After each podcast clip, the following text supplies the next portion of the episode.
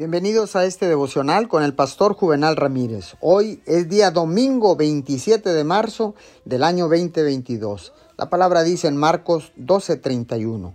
El segundo es, ama a tu prójimo como a ti mismo. No hay otro mandamiento más importante que estos. Es casi imposible amar a los demás cuando usted no ama a la persona que Dios le ha creado para ser. Las personas que no han aprendido a aceptar que son imperfectas y que el trabajo de Dios en sus vidas es un proceso, tienden a tener más dificultades para aceptar y llevarse bien con los demás.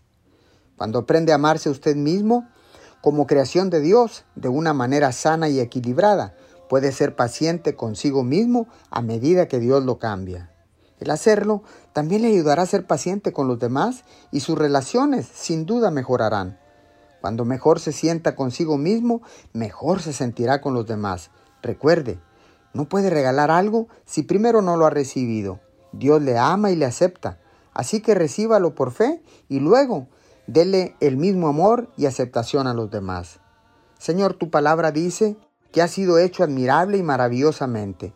Dios tuvo especial cuidado cuando le creó.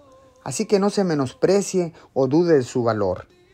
Él le ama, así que usted también puede amarse a sí mismo con todas sus imperfecciones. Todo esto lo decimos y lo declaramos en el nombre de Jesús. Amén y amén.